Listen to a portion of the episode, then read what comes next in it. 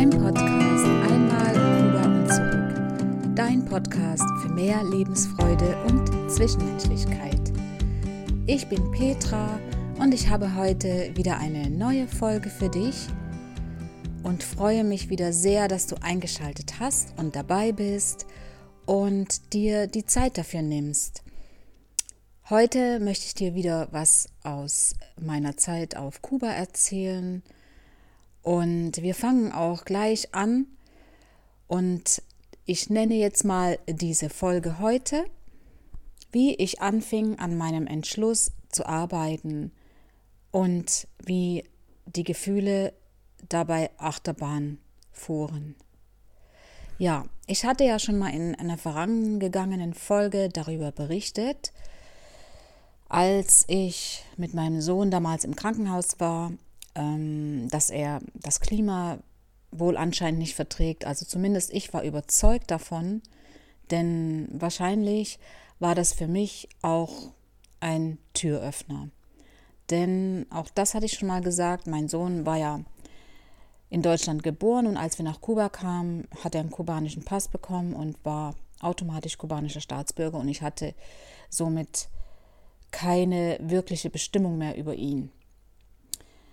Ja, und als ich diesen Entschluss gefasst hatte, damals, als er im Krankenhaus war, da war mein ganzes Ich, mein, mein Geist, mein Körper, jede Zelle meines Körpers, meine ganzen Gefühle waren nur darauf absolut programmiert. Und jetzt hieß es, losgehen dafür. Und vor allen Dingen durchhalten. Denn ja, nur wer dran bleibt und durchhält, der gewinnt. Das habe ich auf jeden Fall hier gelernt. Das kann ich schon mal vorausschicken. Ähm, hier war aber allerdings das größte Problem, dass ich erstmal meinen Mann davon überzeugen musste. Denn er hielt immer daran fest und sagte immer, sein Sohn ist Kubaner und äh, der wird schon das Klima vertragen. Und ja, ich war jedoch deshalb sehr, sehr unsicher, was soll ich zuerst machen? Soll ich jetzt einfach losgehen, machen oder erstmal mit ihm besprechen? Ich wusste einfach, wenn ich das jetzt mit ihm bespreche, dann ist das wieder wie so ein Ausbremser. Und ich wollte mich nicht ausbremsen lassen. Also habe ich entschieden, loszugehen. Ich hatte auch sehr oft mit meinen Schwiegereltern schon darüber gesprochen, mit meiner Schwägerin Lucia, die nebenan wohnte, mit meinem Neffe. Also natürlich immer, wenn wir alleine waren. Und alle hatten wirklich Verständnis für mich. Also sie waren auch wirklich meiner Meinung und fanden einfach nur wichtig, was im Vordergrund stand, dass mein, dass mein Sohn gesund ist. Und er hatte ja immer diesen entzündeten Ausschlag auf dem Kopf und deswegen auch die Haare abrasiert. Es ging ihm zwar so gut, er war gesund, er war fröhlich, glücklich und, und äh, wohlauf, aber eben dieser, dieser Ausschlag, den er da immer hatte, ging einfach nie wirklich weg. Und sie sagten einfach auch wirklich alle zu mir, wenn er das Klima nicht verträgt, dann ist es besser, wenn er wieder zurückgeht. Das hörte sich zwar für mich gut an, aber bei mir war dann immer sofort der Gedanke da, ja, zurückgehen. Wie? Das ist ja jetzt nicht so einfach, weil ich brauche eine, eine Erlaubnis, dass mein Sohn als Kubaner das Land verlassen darf. Das waren halt meine Gedanken und das war in meinem Kopf und das war auch so. Aber die, sie haben das natürlich nicht verstanden, warum das so, so, so schwierig sei und warum ich jetzt so einen schwierigen Weg gehen sollte. Und warum nicht einfach äh, mein Mann, also ihr Sohn, mein, da zustimmt, dass, dass es einfach besser ist, wenn, wenn der Junge wieder nach Deutschland kommt. Und klar, die Vermutung ist natürlich hier ganz nahe, dass, dass er nicht wollte, dass wir auseinandergehen, dass wir, er wollte einfach, dass wir zusammenbleiben. Und in dem Moment muss ich ganz ehrlich gestehen, es war mir überhaupt nicht mehr wichtig ob wir zusammen sind oder nicht. Das wurde mir in dem Moment bewusst. Ja, es wurde mir da tatsächlich bewusst. Es war einfach fast nichts mehr so, wie es sein sollte zwischen uns. Und ich habe mir immer, also ich wünschte mir einfach immer ein freies und selbstbestimmendes Leben. Aber solange mein Sohn halt im kubanischen Pass hatte, war das nicht selbstbestimmt. Und äh, wer möchte schon sein Kind zurücklassen? Ich merkte einfach immer mehr, dass ich, dass ich, äh, ja, vielleicht lieber mit der Familie zusammen war. Ich habe einfach gemerkt, immer wenn meine Schwägerin Lucia von der Arbeit kam, habe ich mich richtig gefreut, wenn sie kam. Also auf jeden Fall habe ich mich mehr gefreut, als wenn mein Mann von der Arbeit kam. Das wurde halt immer häufiger, diese, diese Momente, die, wo mir das immer bewusster wurde. Und ich habe mich auch immer sehr auf meinen Neffe gefreut. Wenn er aus der Schule kam, mein Neffe, das war so, der Sohn von Lucia, der war damals zwölf Jahre alt und ich konnte mit ihm wie mit einer Freundin zusammen sein. Und er hat mir immer geholfen, wo es nur ging. Zum Beispiel jetzt mal nur nebenbei. Ich habe mir immer aus Deutschland Abziehbilder schicken lassen. Also in den Briefen haben sie mir immer Abziehbilder reingetan, denn die Kinder dort auf Kuba, die haben das geliebt. Sie fanden das richtig toll. Solche Abziehbilder, die man ins Wasser legt und dann Sobald es aufgeweicht ist, konnte man sie vom Papier lösen und dann auf etwas draufkleben. Und dort hat das dann tatsächlich auch eine Weile gehalten. Und ähm, Yesley, das war eben mein Neffe, der kannte halt die Kinder und hat die mir dann halt besorgt oder uns besorgt und die haben das auch gerne gekauft oder eben getauscht. Mal gegen vielleicht ein Obst oder was anderes zu essen. Stück Käse, Eier, je nachdem. Oder aber gegen Geld getauscht und dann haben wir uns was zu essen gekauft. Zum Beispiel drei, vier Kroketten oder eine ganz kleine Pizza in so einer Bodega, die es da gab auf Kuba. Aber das jetzt nur nebenbei. Das hatte ich jetzt nur gesagt wegen meines Neffen, dass ich mit ihm da mich immer gefreut habe, wenn er aus der Schule kam. Ja, und das war eben der Punkt, dass ich mich einfach immer mehr gefreut hatte, wenn auf die, also ja, wenn die Familie da war, auf die Familie. Ich war da so integriert. Ich war wie eine von ihnen. Und die Familie, die stand so sehr hinter mir, die standen mir so nah. Und das hat mich natürlich auch in meinem Vorhaben tatsächlich doch etwas eingeschränkt, beziehungsweise ich wusste einfach, dass ich wenn ich das jetzt alles so durchziehe, dass ich sie dann vielleicht nie mehr wiedersehe. Das konnte ich mir damals noch gar nicht vorstellen. Aber ich konnte mir auch nicht vorstellen, für immer auf Kuba zu leben, mit den ganzen Lebensumständen, wie ich sie schon erzählt hatte, klarzukommen. Und es war auch keine Aussicht auf Besserung in Sicht. Dann kam noch die Trennung zu meiner Familie dazu weil es war eben nicht einfach mal so, dass man hin und her fliegt und ich fliege jetzt mal im Oktober nach Deutschland und besuche meine Familie oder die kommen jetzt her und besuchen mich. Das ging einfach damals nicht. Und deswegen machte das alles noch viel schwerer. Heute wäre das wahrscheinlich gar kein Problem. Heute weiß man, wenn jemand nach Australien auswandert, dass man ihn trotzdem besuchen kann. Und das war aber damals nicht gegeben.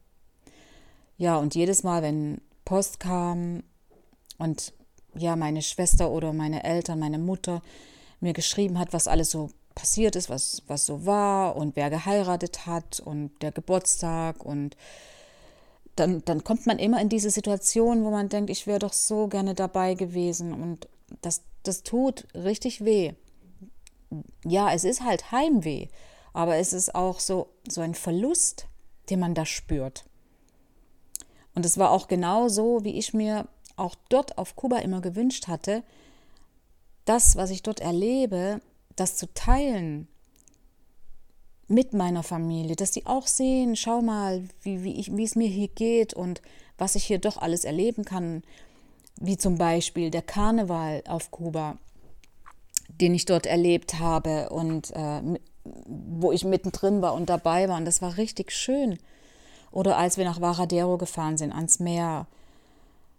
Un unglaublich, das, das zu sehen. Und, äh, und ich wusste, wir haben das eben in Leipzig damals, war das nicht normal, dass man das erlebt. Ja, und so waren das alles sehr, sehr bewegende Emotionen in mir. Aber es half alles nichts. Ich musste jetzt an mich und meinen Sohn denken. Und das war vor allen Dingen tatsächlich das erste Mal in meinem Leben, dass ich an mich selbst gedacht habe. Wahrscheinlich ist es mir auch deshalb so schwer gefallen, weil ich habe bis dahin, glaube ich, nur funktioniert und es immer allen anderen recht gemacht. Und irgendwann kam dann auch wieder der Tag, an dem mein Sohn wieder krank war. Also er hatte wieder diesen Ausschlag auf dem Kopf. Das geschah jetzt auch wirklich in regelmäßigen Abständen. Und ich wollte einfach nicht schon wieder mit verschiedenen Kräutern dagegen ankämpfen oder wieder zur Wunderheilerin gehen, die auch wirklich sehr erfolgreich sind. Ich nenne es jetzt hier mal Wunderheiler. Ich habe das das erste Mal auf Kuba erlebt und ich, also ich muss dazu später nochmal in einer anderen Folge da, darauf näher eingehen. Es ist wirklich fast schon wie Zauberei gewesen. Ja, und so war es aber, dass ich mit ihm zum Arzt gegangen bin. Und der Arzt, der war auch wirklich sehr, sehr nett. Und ich blieb sehr lange bei ihm im Besprechungszimmer. Er hat dann den Kopf von meinem Sohn behandelt und äh, redete mit mir. Und während er das tat, habe ich aber auf ihn eingeredet.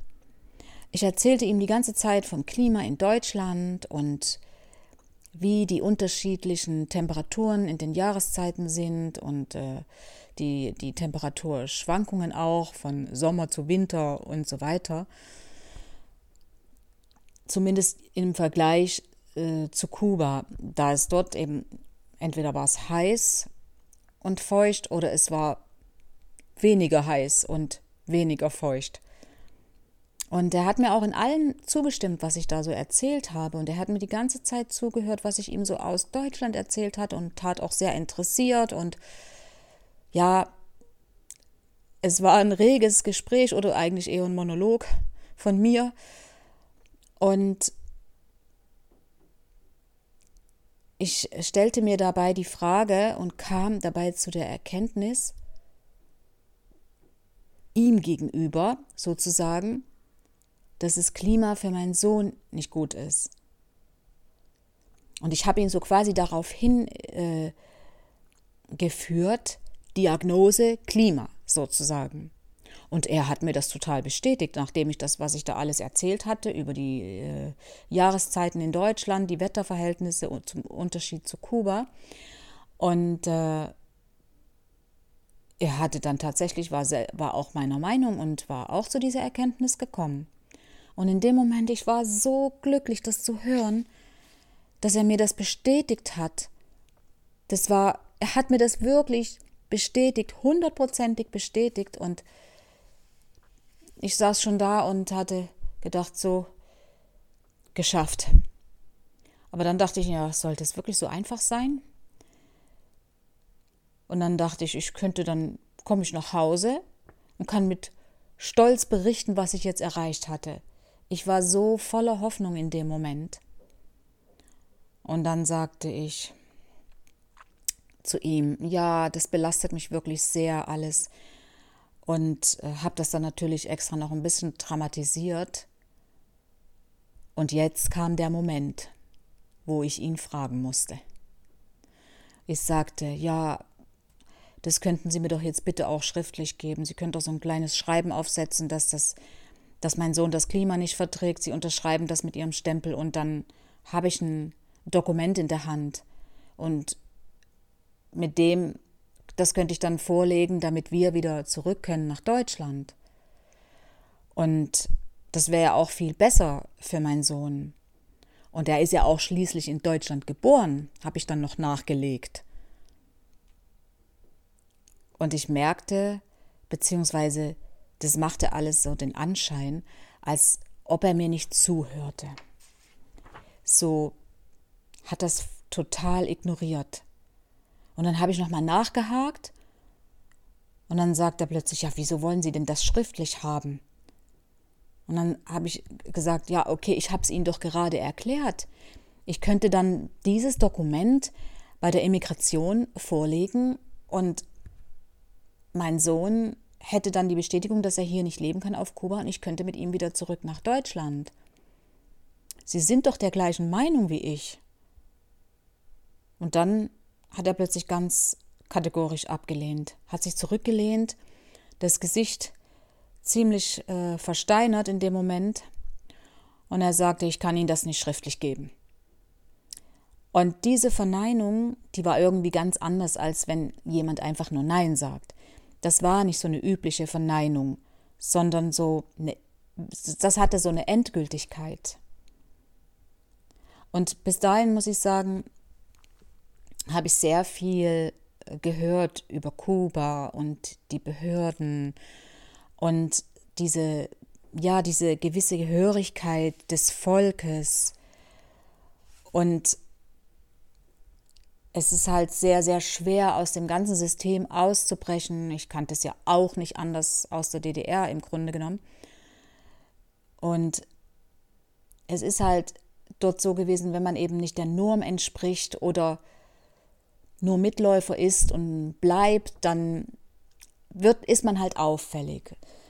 Und das war mir schon klar, dass das damit zusammenhängt, dass er das nicht machen möchte. Denn Fidel hat so viel für seine Leute getan, dann kann man nicht einfach aus dem System ausbrechen. Sein System war richtig. Aber mein Schwiegervater war ohnehin von Anfang an skeptisch.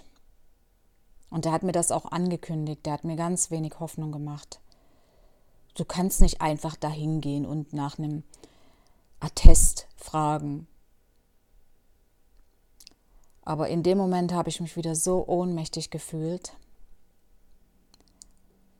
Und ich habe dann auch gemerkt, wie der Arzt dann immer ungeduldiger wurde und selbst meine Tränen konnten ihn nicht erweichen.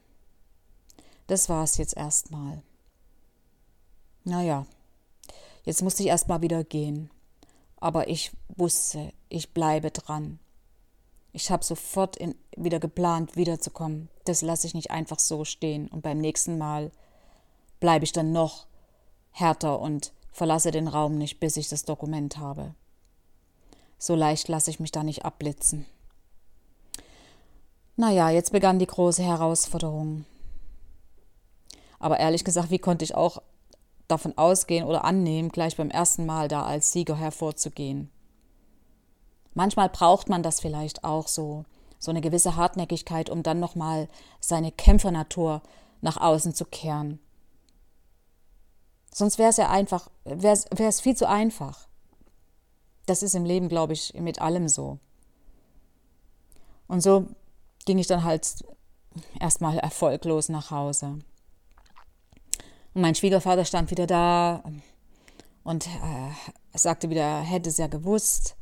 Es geht nicht so einfach. Du kannst doch nicht einfach beim Arzt da auflaufen und sagen, er soll dir was schriftlich geben. Und äh, jeder, jeder steht dort im Dienst des Staates und das verlangt einfach Gehorsam. Also er hat das ganz lieb gesagt, er hat das jetzt nicht äh, ähm, beschuldigend gesagt und hat mich auch gleich wieder getröstet und hat mich versucht zum Lachen zu bringen. Und, und dann hat er noch gesagt, so bleibst du uns eben noch länger erhalten und bleibst eben doch bei uns. Und das mit seinem liebevollen Gesichtsausdruck, diese Augen, das, das tat mir dann so leid da mir eben diese Familie sehr nahe stand. Und ich sagte dann zu ihm, Tino, so war sein Name, ich gebe nicht auf. Ich lasse nicht gleich beim ersten Mal alles gleich wieder fallen und schmeiß die Flinte ins Korn. Und in dem Moment war mir klar, oder ich wusste, ich werde wohl mit meinem Mann sprechen müssen. Irgendwie muss ich das schaffen. Ich brauchte vielleicht doch etwas Beistand, jemand, der mich unterstütze. Das war so der Moment, als ich das dachte. Ja, und so ging es also in die nächste Runde. Der Kampf ging weiter. Ich hielt fest an meinem Entschluss. Ja, und hier ist die Message jetzt auch schon für dich. Für eine Sache, die du unbedingt möchtest und die du erreichen möchtest, geh los. Geh los für deine Bedürfnisse, tu es für dich. Und vor allem bleib dran, bleib hartnäckig dran, auch wenn du Rückschläge hinnehmen musst. Das ist normal, wie ich vorhin auch gerade gesagt habe, sonst wäre es zu einfach. Und du wirst sehen, es gehen immer wieder Türen auf, das kann ich dir hier versichern. Auch wenn es in dem Moment nicht so aussieht für dich. Und lass dich nicht von den Rückschlägen runterziehen. Bleib dran. Denn nur wer dran bleibt und durchhält, nur der gewinnt. Geh los für deine Bedürfnisse. Ja, und das soll es jetzt auch heute schon wieder gewesen sein. Und ich hoffe, dir hat diese Folge auch wieder gut gefallen. Und ich freue mich auch, wenn du beim nächsten Mal wieder dabei bist. Ich freue mich, wenn du mir einen Kommentar schreibst oder vielleicht mir auch schreibst, was du mal hören möchtest, was besser werden soll. Und ich denke, ich werde immer besser und immer besser und erzähle dir auch beim nächsten Mal wieder interessante Sachen aus meiner Zeit auf Kuba. Und ähm, wünsche dir jetzt noch eine wunderschöne Zeit. Bis zum nächsten Mal hier beim Podcast Einmal Kuba und zurück. Dein Podcast für mehr Lebensfreude und Zwischenmenschlichkeit. Hasta luego, deine Petra.